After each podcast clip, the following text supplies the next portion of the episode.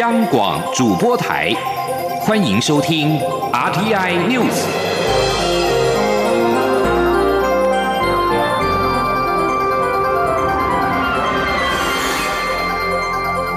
听众朋友您好，欢迎收听这节央广主播台提供给您的 RTI News，我是张顺祥。谷歌和脸书放弃一项连接美国跟香港的跨太平洋海底电缆建设计划，因为美国总统川普政府先前表示，北京当局可能利用这条电缆搜集美国人的个资。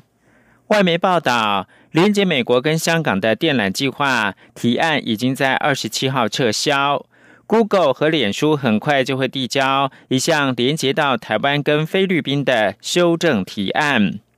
新的提案并不包括位在香港的太平洋光缆数据通讯有限公司。太平洋光缆数据通讯有限公司是原本电缆计划的参与伙伴，但美国安全机关表示，这间公司跟中国的彭博士电信传媒集团有关联，因而引来美方的关切。Google 跟脸书在二零一七年提出太平洋光纤电缆网络计划，列出所有三个跨太平洋的目的地。美国安全机构司法部今年的六月十七号要求美国美国的联邦传播委员会 FCC 拒绝连接到美国的电缆方案，宣称这个会给予中国获取美国人各自的通道。美国安全机构建议 FCC 核准电缆计划中连接美国跟台湾、菲律宾的部分海底电缆连到台湾的部分，Google 已经在今年的四月获主管机关批准启用，期间是六个月。捷克参议院议长维特奇二十九号搭乘华航包机率团访问台湾，他在出发之前表示。此行目的是表达对民主台湾的支持，因此从哈维尔机场启程出发别具意义。维特奇一行在布拉格哈维尔机场搭乘中华航空 CI 七九五四航班包机，当地时间下午三点五十分起飞，预计台北时间三十号今天早上的十一点抵达桃园机场。这次代表团一共有八十九位成员，包括了八位参议员、布拉格市长克瑞普、艺术文化产业界代表，以及捷克新闻社、捷克电视台、捷克广播电台等等，还有公共跟商业媒体十一名的记者。起飞之前，维特奇以团长的身份在机场致辞时表示。这次访台目的是表达对民主的支持，因此从哈维尔机场启程出发，别具历史意义。感谢大家跟我做了同样的选择，期待此行能够为捷克带来实质的经济效益。捷克的已故总统哈维尔曾经多次在国际舞台上为台湾仗义直言，并在两千零四年，也就是总统卸任之后的次年访问台湾。依照捷克宪法，参议院的议长位阶仅次于总统，因此维特奇这次率团访问台湾，可以说是捷克一九八九年转型为民主国家以来最高层级的访台代表团。此外，外交部长吴钊燮将代表政府三十号上午到桃园机场迎接维特奇参议长的访团。而访问团也特别设计台捷徽章供团员佩戴，象征台湾跟捷克的友好情谊。蔡英文总统二十八号宣布放宽美牛美猪进口，美国副总统彭斯等美方高层都正面回应，表达台美之间经贸协议的期待。蔡总统二十九号表示，这些强劲的支持也具体展现愿意解决困难贸易问题的这个事情对台湾建立国际信任的重要性。蔡总统透过脸书贴文表示，陆续看到美国各界对台湾的积极回应，包括了彭斯、国务卿蓬佩奥、商务部、农业部、国安会以及国会里不分党派议员的支持，表达对台美间经贸协议的期待。他说：“这些强劲的支持也具体展现愿意解决困难贸易问题的这件事对台湾建立国际信任的重要性。这也再次显示，政府在正确的时间点上做正确的决定，让台湾对外深化双边、多边贸易关系踏出关键的一步。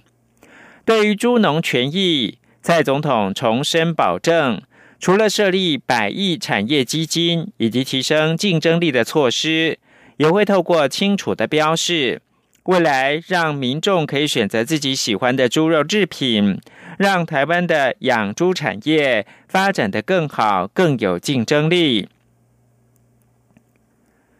台湾宣布放宽美猪美牛进口，获得美方深化经贸交流正面回应。中华经济研究院 WTO 中心的副执行长李纯解读，这反映出台美之间已经有相当默契，近期双边经贸关系应该有新的发展。倘若美方宣布将台湾纳入到双边贸易协定 BTA 洽签对象，也不意外。回违多年，美国再度成为台湾第二大出口市场，加上近年台美经贸关系迅速升温。特别是半导体、五 G 上的合作，可以预期下一阶段互动会更热络。中经院副院长王建全则认为，台美若能签署 BTA，对以美国为主要市场的产业都会有利，像是钢铁、石化、纺织、成衣或部分消费性产品，同时也可以促使其他国家更愿意跟台湾签署贸易协定。对借此波防疫打开知名度的台湾产品跟产业，像是医疗、医材、口罩、资通讯科技产品都有加分作用。政府明年元旦开始开放含莱克多巴胺美国猪肉和三十个月龄以上的美国牛肉进口台湾。卫福部今天三十号就会预告标示办法。之后也会示范该怎么标示，让业者了解。部长陈时中说：“从风险来看，含有莱克多巴胺的美猪并没有食安风险，他也愿意示范带头吃美猪。”记者王维婷的采访报道。政府开放含有莱克多巴胺的美猪和三十个月龄以上的美牛进口台湾，外界关注食安风险问题。卫福部长陈时中二十九号受访时表示，一九九三年西班牙发生人类瘦肉精中毒事件，但导致中毒的乙型受体素不是莱克多巴胺。这次卫福部根据国际标准制定莱克多巴胺的安全容许量，他也要求食药署整理相关数据，过两天给他报告。陈时中表示，从风险来看，含莱克多巴胺的美猪并没有食安风险。陈时中说：“然后第一，我们当然是会用世界，因为我们将要跟世界做连结嘛，哈，所以大家会用 Codex 的标标准，然后来检测、检视了哈，来算我们的饮食量啊等等的，把它算进去，那达到的一定的安全的标准，我们就会采用那样的一个标准来做。那我也责成食药署这两天就以前的报告。”好，相关的数据去做整理，那过两天给我报我报告，那我再来做一个判断。这在实际上是没有风险，就是。哎，对，哈，以风险来看，在实际上是没有风险的，嗯。政府开放美猪进口，在野党立委要求官员应该带头吃含莱克多巴胺美猪三个月。对此，陈时中表示没有问题，他愿意带头示范吃美猪。不过，美猪口感好像不是那么好，他比较喜欢推广台湾猪。媒体追问美国卫生部长阿扎尔访台时是否已经触及开放美猪美牛议题，对此陈时中否认，表示当时与阿扎尔讨论疫情、药物全球供。供应链重整和医疗器材议题，并没有谈开放美猪美牛。中央广播电台记者王威婷采访报道。中央流行疫情指挥中心二十号公布，台湾新增一例 COVID-19 境外移入病例，确诊者是一名四十多岁的本国籍男性，案四八八。该男今年二月到菲律宾工作，八月二十七号返国，因为曾经出现喉咙痛的症状，入境时裁检确诊，目前住院隔离。王维婷报道。中央流行疫情指挥中心发言人庄仁祥二十九号表示，一名四十多岁自菲律宾返台的本国籍男性确诊武汉肺炎，国内累计四百八十八例确诊。庄仁祥表示，按四八八今年二月到菲律宾工作，今年八月二十号曾出现喉咙痛症状，八月二十七号返国入境裁剪，于今天确诊。庄仁祥说。境外入境来啊，他们的四十多岁的本国籍的男性，按四八八。那他今年呃二月到菲律宾工作，八月七号返国。那他在菲律宾当地八月二十号的时候有出现喉咙痛的一个症状哦，不过在一两天之后就有改善啊，他也未在当地就医。那八月七号，呃，从机场入境之时，呃，有告主动告知，那也有在机场做裁剪。那裁剪之后，就到我们的集中检疫所隔离。那今天确诊啊，那目前个案并没有不适的症状，还在隔离当中哦。庄仁祥表示，已经掌握与案四八八同班机接触者十六人，其中十一人前后两排座位旅客列为居家隔离对象，五人为机组员列为自主健康管理。捷克参议院议长维特奇三十号将率领九十人的访问团来台访问，外界关注防疫措施规划。庄仁祥表示，捷克团三十号搭乘包机来台。入住饭店后，将派医师至饭店特定空间帮访问团员裁剪。九月一号还会再裁剪一次。庄仁祥表示，捷克团人数虽多，但是防疫规格不输给之前的美日团，且在台湾参访期间固定专车接送，外交部也会派人随团接待。指挥中心之前也已经去参访地点、餐厅，了解进出动线。捷克团搭乘的电梯会特别管控，厕所也会分流。场所使用后都会清洁消毒。另外，在捷克团重要的参访点，指挥中心也会派防疫医师到场确认落实防疫措施，如有不足，会立刻透过外交部要求改善。中央广播电台记者王威婷采访报道。中小学将在三十一号开学，为了防范 COVID-19 疫情，教育部要求开学两周内进入学校需要量测体温。但教室内保持通风，不硬性规定要求戴口罩。时代力量完成十五位决策委员改选之后，新任的决策委员二十九号召开决策会议，推举党主席。会中推选实力前任副秘书长高玉婷担任党主席。高玉婷表示，会继续带领实力往前行，和党内伙伴完成改造使命。王维婷的报道。前时代力量党主席徐永明卷入搜狗经营权争夺案，辞去实力党主席职务并退党。实力决策委员会随即通过决策委员总辞案，启动改选。实力二十八号公布十五位新选出的决策委员，并在二十九号上午召开决策会议，推举党主席。决策委员会议决定推举竹科工程师出身、实力前任副秘书长高玉婷担任党主席，任期至明年二月底高玉婷表示，这次危机考验实力的自省能力，只有挺过风暴、勇敢改革，才能让民众重新相信时代力量是良善政治文化的选择。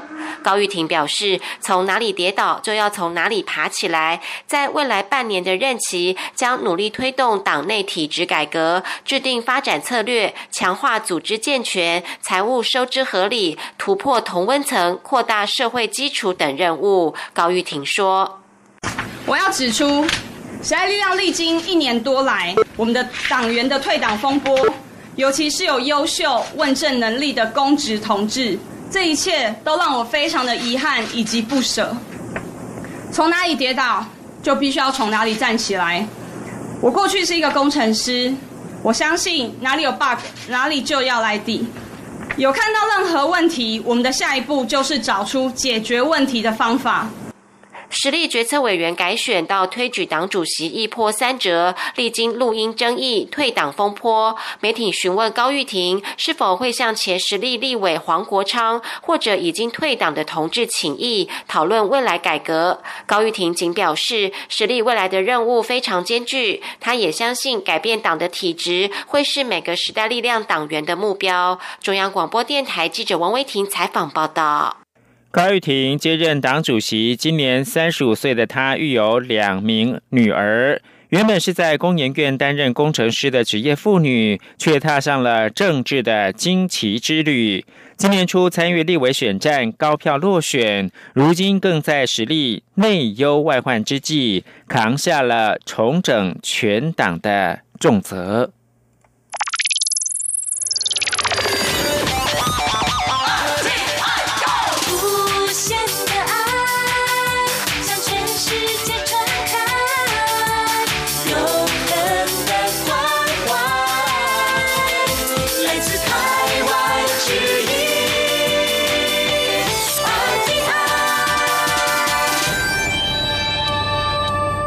现在是台湾时间清晨的六点四十六分，我是张顺祥，继续提供国际新闻。在美国促成以色列跟阿拉伯联合大公国的关系正常协议之后，阿联总统哈里发二十九号颁布命令，正式的终止对以色列的抵制。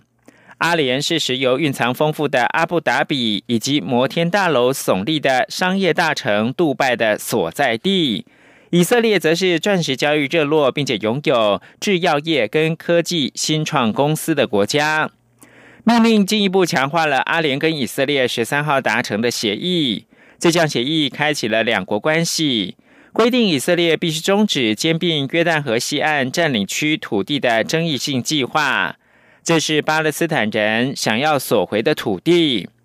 这道命令允许以色列人。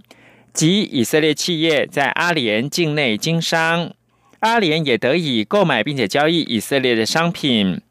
某些以色列企业早已经跟阿联企业签署合约，不过废除抵制以色列的法令，仍将扩大双方在航空、银行和金融等领域共组其他合资企业的可能性。趁着周末时光，中央广播电台移动录音室二十九号下午来到了台北的俄罗斯餐厅，有两位音乐家古小梅跟伊凡尤命分享俄罗斯的文学、音乐，以及当年到俄罗斯向美女老师学音乐，后来却学不下去的有趣经历，让现场听友进一步的领略俄罗斯的文化之美。陈国维的采访报道。中央广播电台移动录音室系列讲座《俄罗斯城堡的仲夏乐章》座谈会，由央广俄语节目召集人玛莎主持，邀请曾赴俄罗斯莫斯科音乐学院攻读博士的古小梅，以及身兼台北市民交响乐团低音管乐手的央广俄语节目主持人伊凡尤命，分享俄罗斯的音乐与生活。古小梅带领现场三十多位听众赏析俄罗斯音乐家柴可夫斯基的弦乐小夜曲 C 大调。作品四十八，他强调音乐不在乐器里，而是在心里，期盼为听众打开俄罗斯音乐的大门。古小梅也提到，俄罗斯是个心里有神、有上帝的民族，就像谢谢的俄文，其实是由拯救和上帝两个字组成的。上帝拯救，所以要感谢。从这里引申出，俄国人相信有一股力量在人的智慧和能力之上。第二，从谢谢这个字当中，他们所代表真的是一股感。机之情。伊凡尤命则提及，在高三时，因为看到俄文字很特别，以及俄罗斯幅员辽阔，可从亚洲一路到欧洲，所以决定修读政治大学俄文系，并在大三那年飞到俄国圣彼得堡，也在马林斯基剧院观赏天鹅湖。后来他决定拜师学艺，也开启他的双簧管人生。那时候用很破很破的俄文跟他讲说：“我这个乐器。”跟你学，这样哦，他懂了。然后他是一个应该六十几岁的爷爷吧。然后他噼啪长了一大串，我有点不懂，因为俄国人其实讲话很快。我后来大概依稀听得懂他的意思是说他很忙，他没有时间。那他找他的学生来教我。我后来真的就跟着他的学生搭上线，一个很漂亮的俄罗斯美女。虽然老师很美，但伊凡由命说，那年冬天冷到摄氏零下三十几度，每次为了上一小时的课，来回车程却要四小时，因为路途相当于从石门白沙湾到乌来的距离，而且路面时常融雪泥泞，于是，在上了四堂课之后，决定放弃继续上课。专程来参加座谈会的听友丁廷宇说，平时如果自己观赏交响乐影片，无法随即抓到乐曲中的重点，这次有两位老师。带大家聆听俄罗斯音乐当中的细节和巧妙之处，令他觉得很难得，感觉实在很好。中央广播电台记者陈国维台北采访报道。网络 OTT 影音串流平台兴起，改变了观众收视的习惯。台湾的战场同样风起云涌。不过，台湾本土第一个全球开通的。OTT 创流服务却是捷德影音旗下线上影音平台“嘎嘎乌拉拉”。该平台也是亚洲首个同志影音平台，服役三年，今年正式的启动布局全球市场，前景看好。江昭伦的专题报道。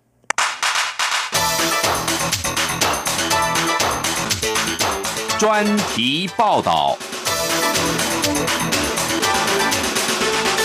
嘎嘎乌拉拉隶属捷德影音旗下，创办人兼执行长林志杰本身是一名公开出柜的同志媒体人，并透过代理孕母生下一对双胞胎。多年来，他利用旗下所代理的多个电视与网络频道的部分利润，用于推动同志运动。除了成立哈哈台，也创办台湾国际酷我影展、酷魔沙展。二零一七年，进一步成立嘎嘎乌拉拉同志影音平台。该平台也是全亚洲第一个同志影音平台。美国新闻周刊还将林志杰列入二零一九全球影响力创新榜单中。林志杰说，这几年其实他已经在酝酿成立同志影音平台。一方面是看准全球影音网络粘着度越来越高，或许能找到一些商业运转模式；另一方面，他也希望借此影响主流媒体上同志整体的能见度，也让国外频道知道台湾其实也能接受同志角色，进而连接台湾与国际。但关键的临门一脚是，二零一六年十月，这名八级同志台大教授毕安生自杀后，激起许多人开始大力推动同志婚姻法的立法。当时林志杰正好创办酷魔沙奖，各领域支持同志运动的名人代表齐聚一堂，鼓励他们绝对不可以放弃。所以才会加速催生嘎嘎乌拉拉同志影音平台的诞生。林志杰说：“所以那时候其实有你可以说是赶鸭子上架，就是我也没有办法下架。然后大家都你做的事情很重要，你要必须做下去，等等等等等等的。而且那时候我也已经有两个小孩子，所以我就是觉得好像从个人的私人的生命，还有就是在呃就是社群的一部分，跟就是 business 这一部分，好像都。”一定是要把自己紧绷到一个就是备战的状态。那那时候是给我很大的动力，是好好把这样子一个嘎嘎乌拉拉的平台，在二零一七年的时候推出去。嘎嘎乌拉拉成立的第一年，其实就已经开放东南亚民众可以注册付费观看。二零一八年进一步向香港、澳门开放。二零一九年纳入南亚。二零二零年五月成立三年的嘎嘎乌拉拉正式宣告全球开通，抢攻新蓝海。面对国际市场需求，嘎嘎乌拉拉提供英文、中文、泰文、印尼文、西班牙文等字幕。但不可否认，有些国家地区对同志议题立场较为保守，甚至排斥。对此，团队也寄出不同的应用策略，尤其在泰国与菲律宾，反应就相当不错。那有些国家，我们是主动性的先把我们自己 block out，像北韩跟大陆。就明明就知道这个是比较难进得去，就自选不要进去。那像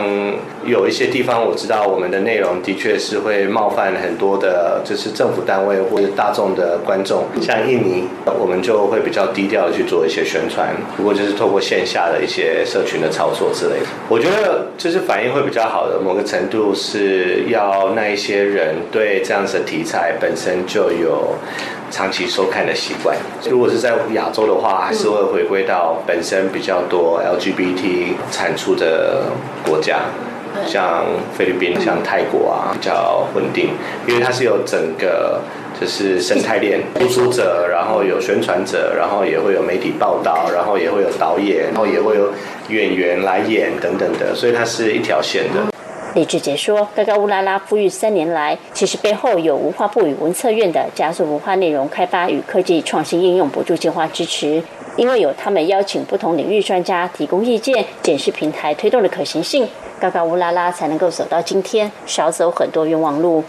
由于采取稳扎稳打的策略，嘎嘎乌拉拉目前营运相当稳定。今年上半年受到疫情冲击，平台收看的观众人数大幅提升，目前已经有一百四十六个国家，超过五十万注册人数。观众收看嘎嘎乌拉拉平台上的影音内容时数，相比去年同期更超过六成。到今年底，收看人数与注册人数都渴望再增加。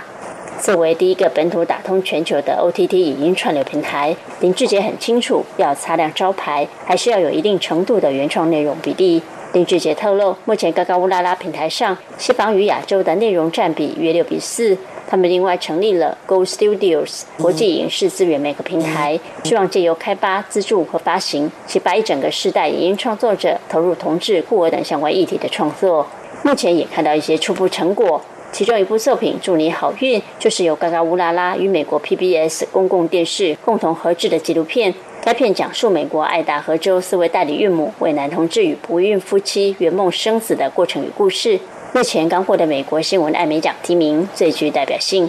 林志杰说：“刚刚乌拉拉目前拥有三十二部原创内容，占整体影片的百分之五左右。长远来看，若能达到百分之二十，是一个理想的目标。他们会朝此方向努力。”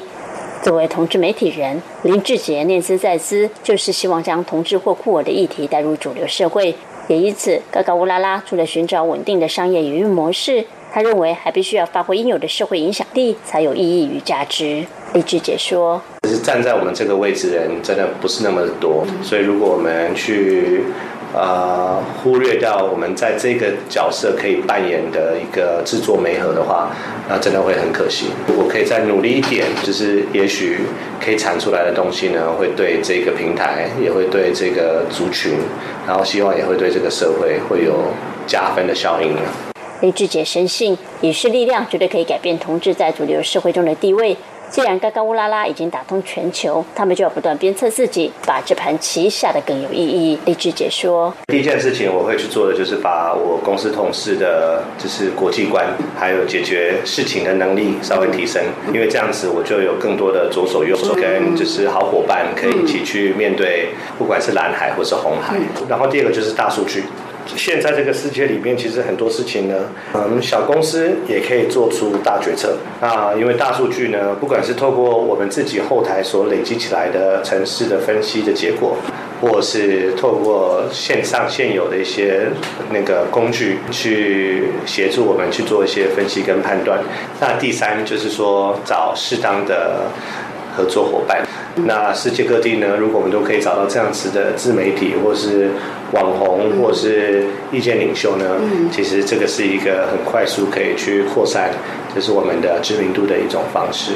在后疫情时代，以及可能还有一段经济萧条时期，林志杰观察，不论国内或国外的影音串流平台都受到冲击，有些可能会发展的更好，有些也可能消失或被并购。但对高高乌拉拉来说，他们正在起飞，也相信仍有更大的蓝海在等着他们，会全力以赴。中国电台记者张昭伦台北采访报道。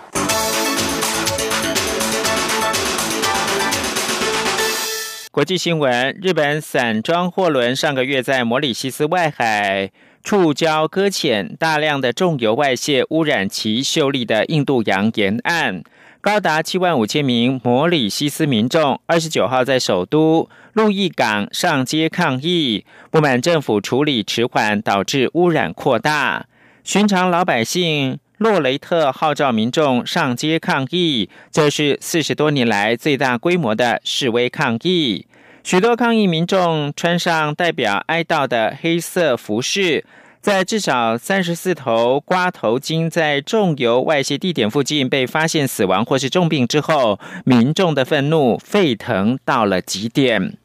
最后关注的是疫情下救经济，美国总统川普二十八号允许雇主暂缓代扣员工的薪资税，挹注社会安全信托基金。这项构想不但商业团体不乐见，还可能给共和党带来麻烦。民主党也已经表示，此举将影响到退休福利。以上新闻由张顺祥编辑播报。